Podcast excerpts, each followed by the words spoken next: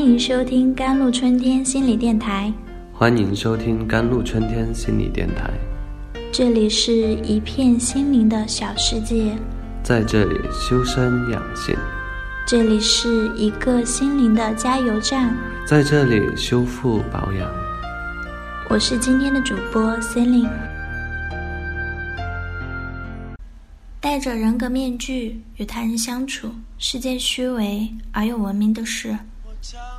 成年人分得清外在礼貌和真实感受之间的区别，但对于孩子来说，事情就没有那么简单了。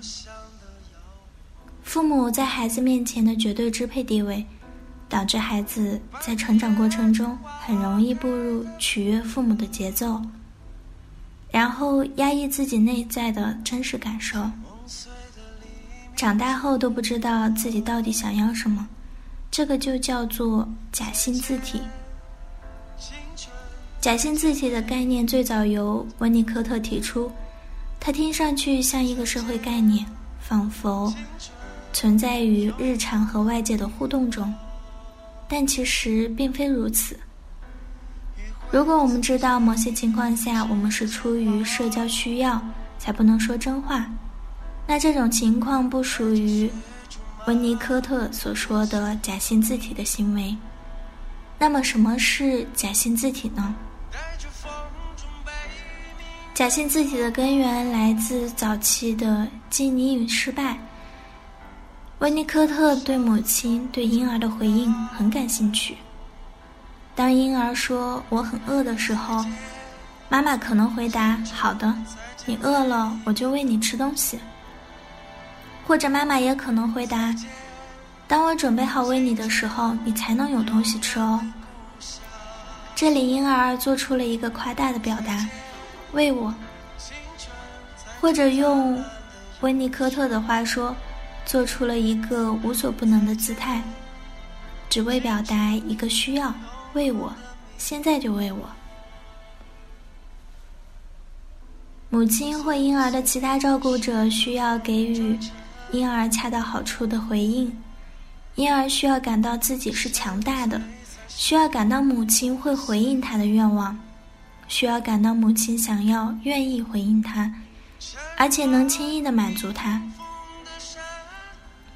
但如果妈妈不想回应孩子，如果妈妈不断的要求孩子调整自己、适应妈妈，问题就会出现。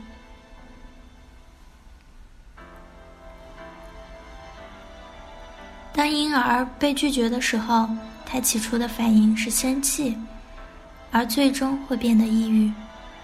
如果妈妈不接纳婴儿的要求，会出现两个问题：婴儿不仅会被挫败，而且还不允许对此生气。妈妈不希望孩子因为遭到拒绝而生气。最后，婴儿发现他提出要求就会被母亲拒绝。而如果他为此抱怨母亲，母亲就会不理他，或变得冷漠，或因为婴儿不高兴而惩罚他。这时，婴儿就会倾向于发展出一种假性字体。婴儿意识到，如果他想让母亲微笑而不是皱眉，温暖而不是冷冰冰，他必须学会随和。学会做妈妈想让他做的事，于是他开始努力取悦母亲，让自己变得可爱。孩子尝试了解母亲的喜好，学着做母亲喜欢的事儿，甚至在母亲要求他做之前就把事情做好。但孩子取悦母亲的同时，也付出了代价。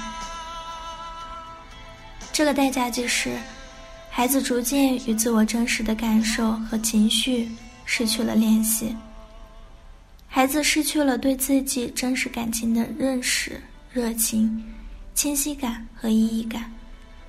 这个孩子长大后可能会成为非常好的学生，擅长运动或其他任何受妈妈赞许的活动，但对妈妈想要他做的事。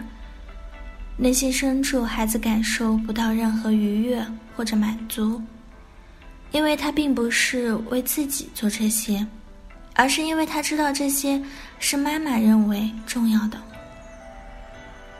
我们时常可以看到一些成功者，尤其是年轻的成功者，出现无法解释的自杀倾向。许多这样的人都伴随着假性自体长大，他们内心的抑郁是隐藏的。他们表面上可能非常努力工作，成绩出众，但内在感觉迷茫、空虚。只有在能够唤起母亲。或其他人的正向回应时，他们才能感到高兴。他们对自己的优秀或者成功没有任何愉悦感，他们行动的意义只在于操纵或者控制母亲。我们常常可以在很多特别优秀的孩子身上发现假性自体。好了，以上就是今天的节目内容了。咨询请加微信 jlct 幺零零幺。或者关注微信公众号“甘露春天微课堂”，收听更多内容。感谢您的收听，我是 Celine，我们下一期节目再见。